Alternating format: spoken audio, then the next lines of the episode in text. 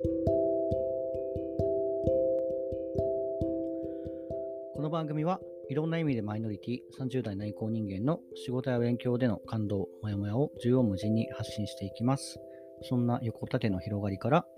聞いてくださった方々の脳みそに奥行きを解放させていただけたら嬉しい。そんなゆるダウナーコンテンツです。はい。ということで、えっ、と、今日、今週からですね、木曜日会を始めてみたんですが、えっ、と、まあ、火曜日が、まあ、割とフリートークというか、まあ、割と自分のアウトプットによった話で、えー土曜日が、えーと自分のインプットから端を発した話みたいな感じでやってて、木曜日はじゃあ何の話するのって感じなんですけど、えっ、とね、まあ、ちょっといろいろ考えて、まあ、なんかその聞く内政みたいな感じで、内政的な、あの、姿勢は崩さずにですね、ただちょっと、えっ、とね、自分の、まあ、今までおかげさまでというか、ありがたいことにですね、えっ、と、何百回というふうに再生していただいていて、で、あの、どれぐらいの方が聞いてくれてるとか、で、どこから聞いてくれてるとかね、あの、まあ、日本以外の方が5%ぐらいいたりとか、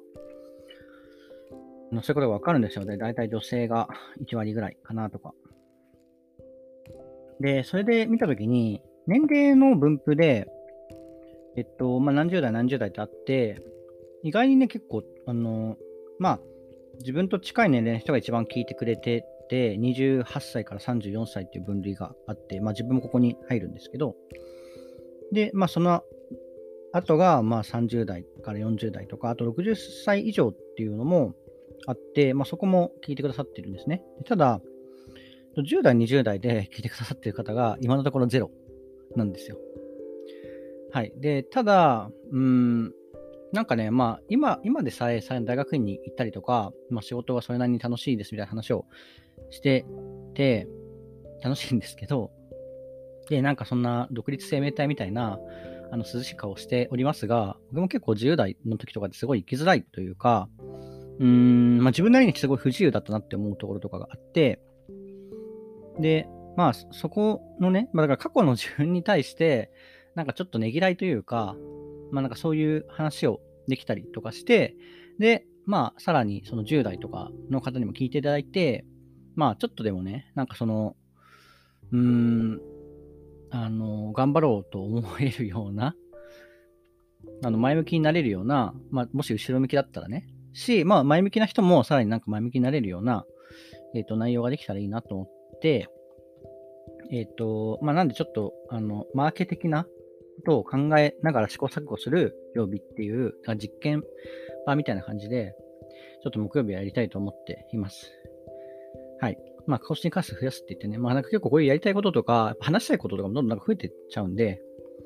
し、まあその、えっと、増加の量に対して配信回数が今少ないっていうのがあったんで、はい、ちょっとやっていこうと思っている所存であります。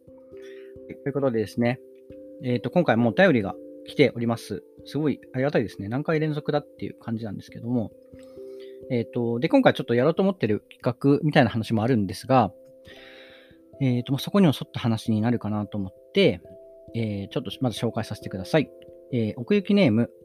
奥行きさん。多分奥行きさんですね。屋内の奥に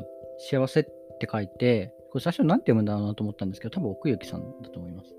奥行きさん、ありがとうございます。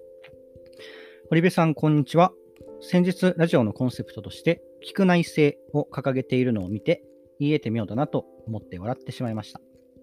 確か以前、リベコンラジオのストレングスファインダーの回で、堀部さんの素質について話していたと思うのですが、トップ5に内政が入っていなかったのが意外でした。ストレングスファインダーっていうのは34個の資質の中から、えーあなたの、えーと資質の才能の種はこれですよっていうのをランキング形式でやってくれるなんか診断みたいなものですね。でそれが、えそのトップ5に、えーと内政が入ってなかったと。はいそれで、それが意外だったということでした。えーで、ここからが質問で、堀部さんにとって内政は大切な概念、行為なのかなと想像しているのですが、内政するようになったきっかけや印象的なエピソードはありますか？大学院の課題などご多忙かと思いますが、どうかご自愛ください。引き続き発信活動を応援しています。はい、ありがとうございます。なんか、あれ結構僕のやつを聞いていただいている方だっていうことですね。の、ティベコンラジオから。はい、ありがとうございます。なんかどなた、多分なんか知ってる方なのかなと思いつつも、まあ、奥行さんということで、奥行さんとしては あの、お便りいただきまして、はい、ありがとうございます。えっ、ー、と、そうですね。まあ、先日は聞く内、なんかね、僕結構内政って好きっていうか、必要なことだと思っているんですね。どんな人にも。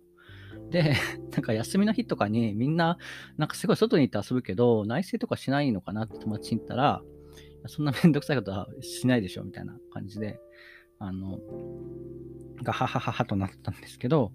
まあそこで、まあめんどくさいことなんだったら、このラジオを聞くことを内政としていただいて、まあこの奥行きみたいなのを出したいっていうのは割とそういう意味なんですよ。まああの、その材料みたいな、あの、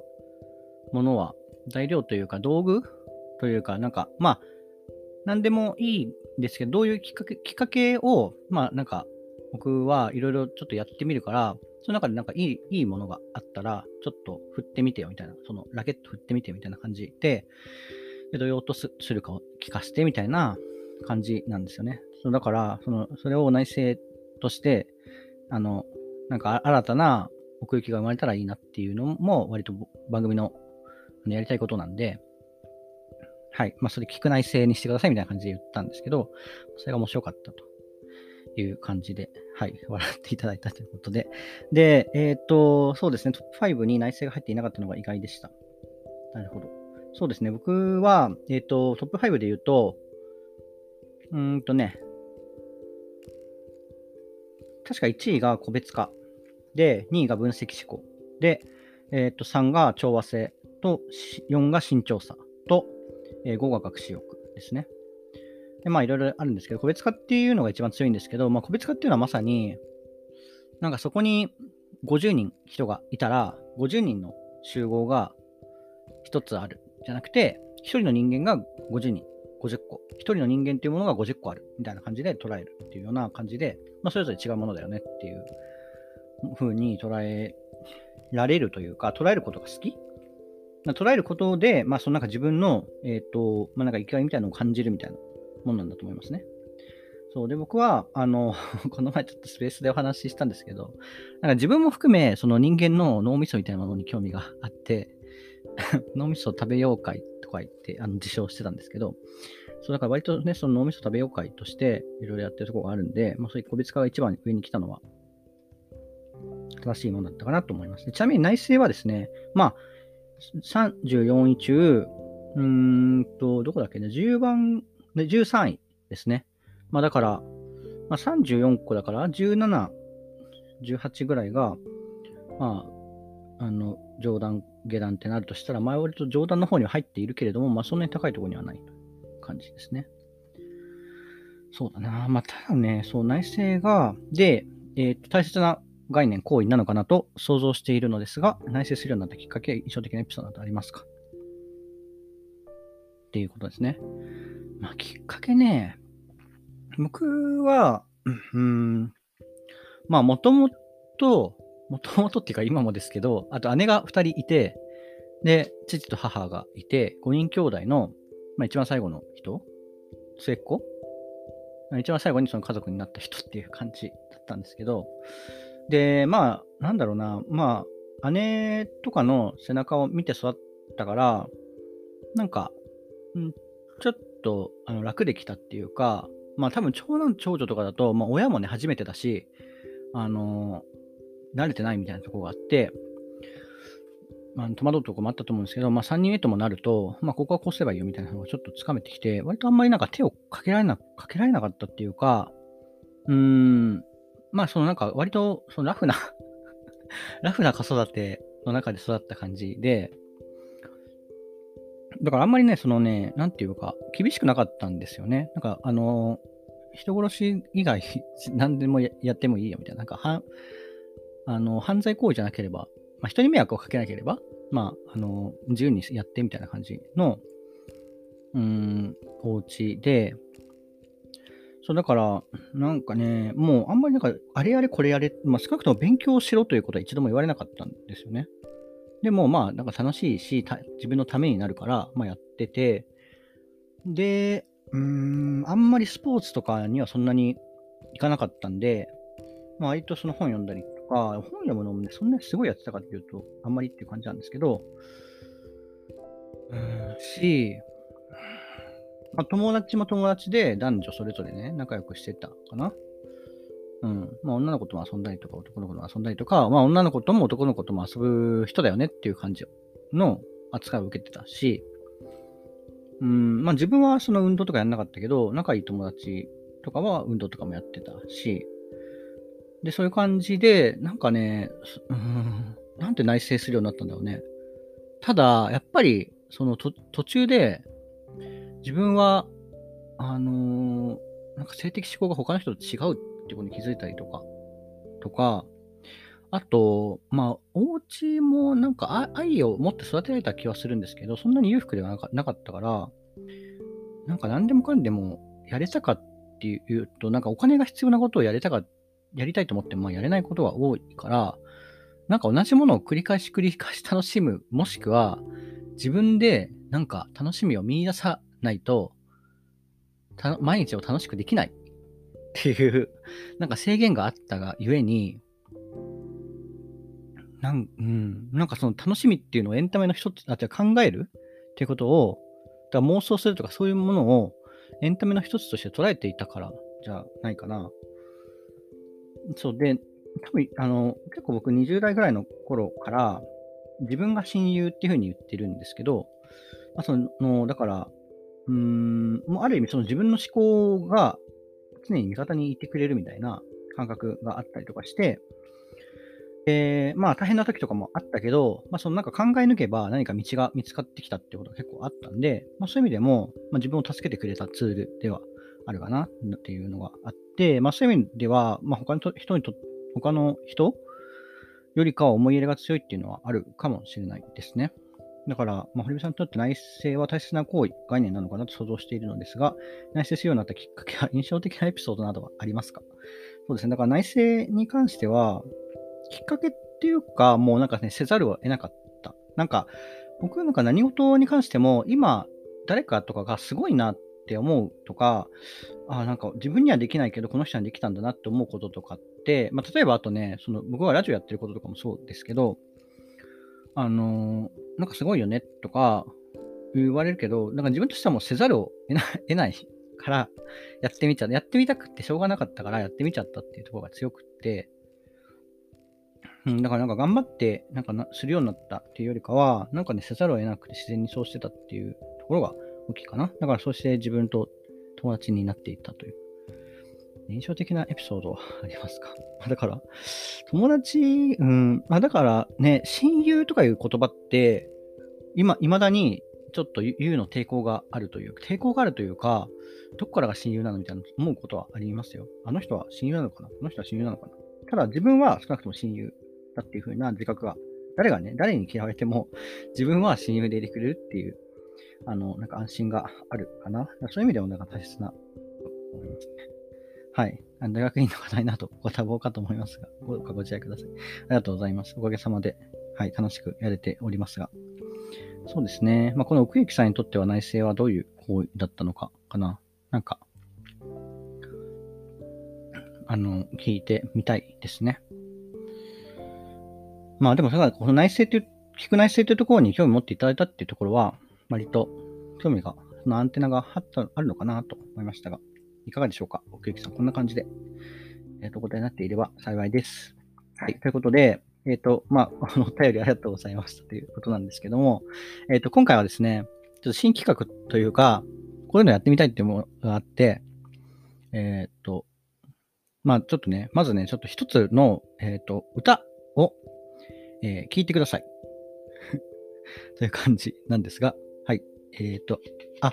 はい。えー、いきますね。えっ、ー、と、では、えっ、ー、と、アルバム、ファーストラブから、えー、宇多田ヒカル、オートマティックです。えっ、と、It's Automatic そばにいるだけで、その目に見つめられるだけで、ドキドキ止まらない。ノーとは言えない。I just can't help. It's automatic. 抱きしめられると、君とパラダイスにいるみたい。キラキラ眩しくて、目をつぶるとすぐ I feel so good. It's automatic. はい。ということで、えっ、ー、と、歌を聴いていただいたんですけれども、えっ、ー、と、まあ、皆さんね、あのご存知の方もご存知じゃない方もいらっしゃるかと思うんですが、これ、この曲はね、1998年、だから今から25年ぐらい前に、25年ぐらい前ですよね、に発売された24年ぐらい前か、24、5年前に発売された、えっと、いつオートマティック、オートマティックなんですけれども、まあ、えっ、とね、まあ、あの、歌もね、多分聞いたことあると思うんですが、えっ、と、歌詞をね、改めて、まあ、読んでみたんですが、まあ、いつもオートマティックということで、まあ、あの、なんか好きな人への気持ちとかを、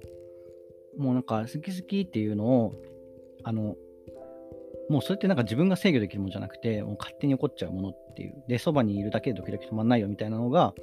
えー、と表現されてる曲なんですけど、まあ、サビの歌詞に関しては結構印象的だし、あの覚えてる方いらっしゃるかなと思うんですが、で次ね、A メロいきます。7回目のベルで受話器を取った君。名前を言わなくても声ですぐ分かってくれる。唇から自然とこぼれ落ちるメロディー。でも言葉を失った瞬間が一番幸せ。嫌なことがあった日も君に会うと全部吹っ飛んじゃうよ。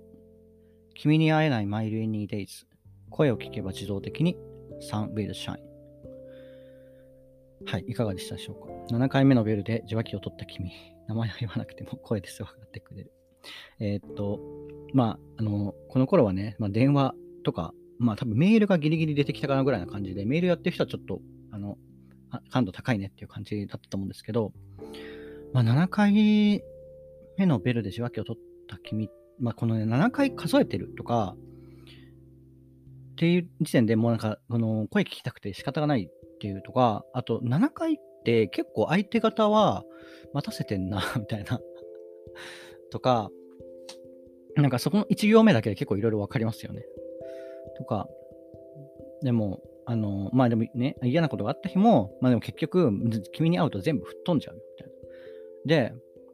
で君に会えないと、もう私はもう雨の日のようだっていう感じ。で、でもまあ声を聞けば自動的に、まあ、太陽は輝きますという感じで、本当になんか、あの、宇多田ヒカル、なんかシュキシュキっていう感じを宇多田ヒカルが表すと、こういうなんか感じになる。で、これ書いた時は15歳ぐらいですよね。自分ともまあなんか何歳しか変わらない時ですよね。だ宇多田ヒカルと一緒に10代だった時期があったのかな。まあこれは、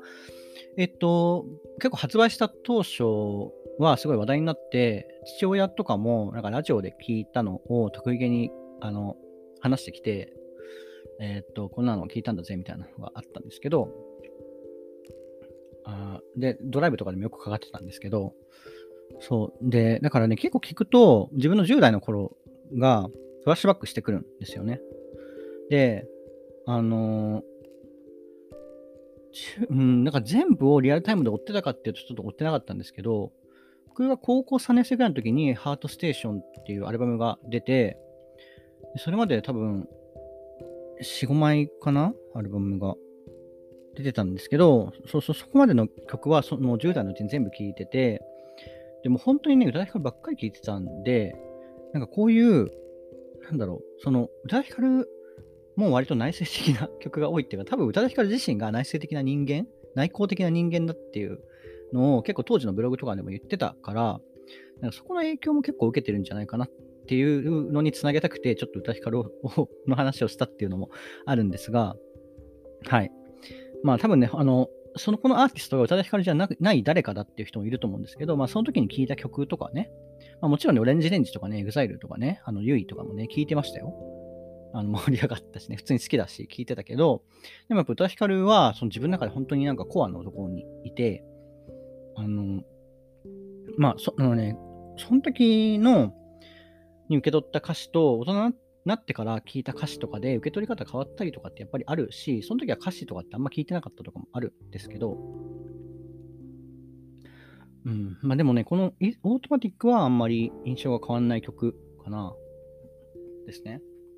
でね、ちょっと僕が企画としてやりたかったと思っているのは、そうですね。この、サビわかるじゃないですか。で、A メロもわかる。まあ、聞いたらわかりますよね。ただ、2番の A メロって、わかりますか？っていうのをがあって、ちょっとここも読みますね。聞いてくださいね。え、っと、はい。曖昧な態度がまだ不安にさせるから、こんなに惚れてることはもう少し秘密にしておくよ。優しさが辛かった日も、いつも本当のことを言ってくれた。一人じゃ泣けないレイニーデイズ。指輪を触ればほらね、サンウィルシャイン。はい。ってことで、まあ、多分ね、曲聴いたら、あ、そうだったなって思うこともあると思うんですけど、結構意外にあんまりそのタイアップとかで流れるときとかも、1番と1番のサビが多いんで、2番の A メロって意外に聞くこと少ないんじゃないかなと思って、改めて取り上げてみたんですが、まあね、その1番の頃は、まあ、電話かけてみて、声聞けて、ハッピーみたいな感じなんですけど、ちょっとね、2番から意外になんか不穏な感じがね、曖昧な態度がまだ不安にさせるから、こんなに惚れてることはもう少し秘密にしておくよって、ちょっとなんか距離感ありますよね。でも、あの、優しさが辛かった日もいつも本当のことを言ってくれたとか、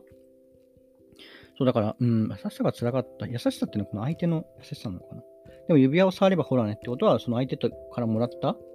もしくはお揃いで買ったとか指輪があって、まあ、それを触れば、まあ、ちょっと自分として落ち着くっていうか、気分が晴れるみたいな感じで、うん、なんか本当になんか全部主観ですよね。だからほん、なんか本当にその10代の盲目的な、あの、恋愛観みたいな感じで、なんか2番とかに行くにつれて結構なんか距離感、相手との距離感あってこれ大丈夫みたいな感じで、実はもしかしたら付き合ってないのかもみたいな不穏な感じもありつつ、まあでも自分としてはもうそれが心の支えになってるみたいなのが、マジでなんか10代の恋愛っぽいし、あの、ときて、ときめきってこういうもんだよね、みたいなのが感じられて、うん、なんか改めて、なんかいいなっていうか、うん、なんか宇多田ヒカルが書いたとか書いてないとか関係なく、なんか、うん、あの、なんか、こんな経験ないけど、でもわかるみたいな。そう宇多田ヒカル自身も別に自分の経験じゃないって言うんですよね。なんか、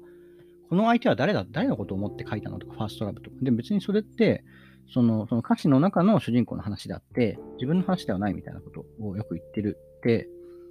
んですけど、でもここら辺とかも多分そうじゃなくて、でもまあ15歳でこんな作曲が書けるってことはそれなりに恋愛経験は多分あるはずだよね。ここら辺のさ、まあ多分なんかただの日本人の経歴じゃないっていうのもあったりするのかもしれないけど、うん、やっぱりなんかそのね、まあなんかこの、やっぱり小の手記みたいな宇多田ヒカルのシュキシュキソングなんですよね、このいつもオートマティックが。だからシュキシュキっていうのが、宇多田ヒカルになると、宇多田ヒカルを通すと、シュンってなって、It's automatic みたいな感じで、あの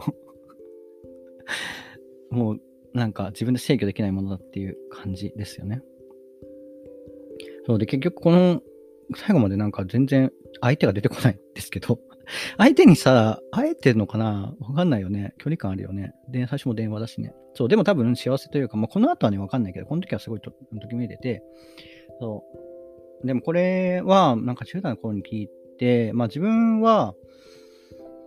なんかうんとね、まあ、好きだったかどうかを置いといて、女の子と付き合おうとした時期とかもあったし、まあ、クラスのね、男子に憧れてた時もあったし、まあ、仲良くなって、すごい好きで泊まったりとかしたけど、まあでも結局ね、あの自分には興味ない。自分にはま友達としては良き友だけど、みたいな感じで、えー、っと、接してくれて、うん、まあそれと重ね合わせたかっていうとちょっと違うけど、まあでもね、やっぱりその、もどかしさみたいな、ね、その10代の時の、みたいなのを、あの、やってくれ、語ってくれてる？この、あと、タイムウェルテルっていう曲も、あの、当時のシングルの、えー、っと、タイアップっていうか、ダブル A 面みたいな感じで、うん、そっちはね、どっちかっていうと、なんかちょっとね、あの、そっちの方がなんか10代の閉塞感みたいなのを歌ってる感じがするんだけど、曲調は明るいんですよね。宇多田ヒカルにしては。そう、だからなんかそう、シュキシュキっていうなんかその熱量のあるものが結構こういう割と落ち着いたトーンで語られてて、そのなんか暗いっていうか、ちょっとどんよりしたものが明るい感じの曲調で明るい感じでもないんだけど、まあ、比べたらね、なんか自分にとってはそう感じるんですけど、まあ、そこのなんか反転的な陰と陽の関わりみたいのがもうなんか印象的で、まあその時の自分以外にとっても多分宇多田ヒカルってすごい鮮烈なもので、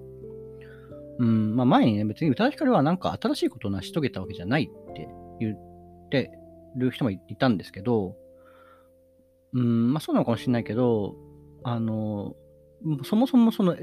音楽というものに縁遠かったというか分かんない。まあ、もともとそういうもの前でも好きでしたけど、うん、なんか、その歌詞とかを、えっ、ー、と、聞いて影響を受けた部分やっぱり一番多いし、えっ、ー、と、はい。なんで、えっとね、ちょっと、あの、最後に言うんですけど、この、この企画はですね、2番で語る宇多田ヒカルっていうものを毎週やりたいと思っているっていう話です。2番で語る宇多田ヒカル。で、その2番の A メロってね、あんまりフォーカスが当たらないけど、あのー、多分、あの、そもそもボリュームとしては、え、1番と同じぐらい、あのー、創作者は書いている、作詞者は書いているはずだし、結構ね、あの、2番、え、深いこと言ってるじゃんみたいな。1番で、まあ、その問題定義みたいなのがされて、で2番でその延長がされてたりとかっていうのがあって、深いし、知られないままにしとくのはもったいないみたいなのがあったりとか、あと、やっぱりね、華やかなのはサビで、あのー、まあ、1番の A メロ、B メロで、あのサビに来てで、そこにフラッシュライトっていうか、スポットライトが当たるけど、でも、A メロってとかも、2番の A メロとかもその曲を構成する上では欠かせない存在で、なんかね、あの、春の桜って、みんなにチヤホヤされますよね。だけど、まあ、春以外も桜って桜としてそこにいるじゃないですか。春にならないとわかんないけど、桜でしょ？それは。で、A メロとかも、その夏とか秋とかのね、冬の桜みたいなもんだと思うわけですよ。で、私はそういう 私はね、あの、そういうところの、なんかね、その縁の下の力持ちみたいな人が好きだし、自分もね、そうなりたいと思っているので、まあ、そういう意味でも、ちょっと共感を生むというか、うん、あの、当時の自分の気持ちを解放させつつ、あの、曲の紹介というか、もできるし、あと、なんか、朗読みたいなこともちょっとやってみたかったんで そういうところで、まあいい企画だなと思って。で、2番で語る誰々って別に他のやつとかでもやれるじゃないですか。だから、なんか皆さんの中で、聞いてくださった方の中で2番で語る浜崎あゆみとか、2番で語る椎名林檎みたいなのをやって、ただ、けたら、まあそれもね、面白いし、はい。あの、そうそういうことで2番で語る宇多田ヒカルっていうのも、宇多田ヒカルじゃないかもしれないけど、今後は。まあちょっとそういうのをやってみたいと思って、えー、っと、えー、やってみましたが、はい。えっ、ー、と、まあ、オートマティック、1曲目急にオートマティックって感じですけど、まあ、割とね、その、まあ、A メロ以外も そもそもね、あの、知られてない曲とかもあるかもしれない。アルバムの曲とかもあるかもしれないんですけど、うん。まあ、そのアルバムにとっての A メロみたいなね、アルバムにとってのサビみたいな曲とか、アルバムにとっての A メロみたいなもあるかもしれないから、そういうなんか入れ子構造になってる話かもしれないんですけど、まあそういうのも含めて、まあね、その全曲知ってるのって僕、宇多田ヒカルぐらいなんですよ。だから、ただ宇多田ヒカルだったら多分結構知っているし、その、宇多田ヒカル自身への興味とかもあるから、あの、いろんなものを引用したりとかできると思うんですね。この曲はどういう風な感じで作られてるとか。感じで、まあ曲紹介みたいなのを、まあ、なんかやれたらラジオっぽくない？